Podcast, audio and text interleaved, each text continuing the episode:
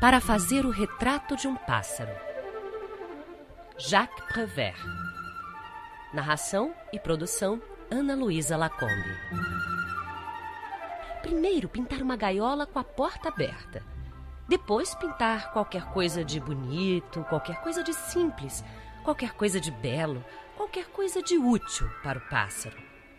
Depois, pendurar a tela numa árvore, num jardim, num bosque ou numa floresta. Esconder-se atrás da árvore sem dar um pio, sem mover um dedo.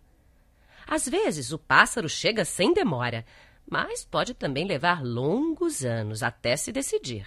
Não se abater, esperar.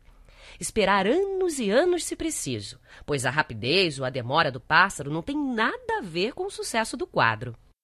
Quando o pássaro chegar, se chegar, manter o mais profundo silêncio, esperar que o pássaro entre na gaiola. E quando entrar, fechar suavemente a porta com o pincel. Depois, apagar uma a uma todas as grades, tomando cuidado para não tocar sem querer nas penas do pássaro.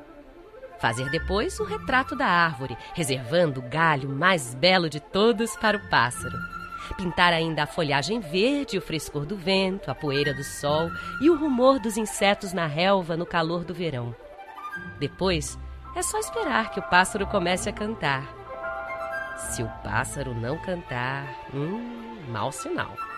Sinal de que o quadro é mau. Mas se cantar, ah, bom sinal. Sinal de que pode assiná-lo. Então, você deve arrancar devagarinho uma das penas do pássaro e escrever seu nome num canto do quadro.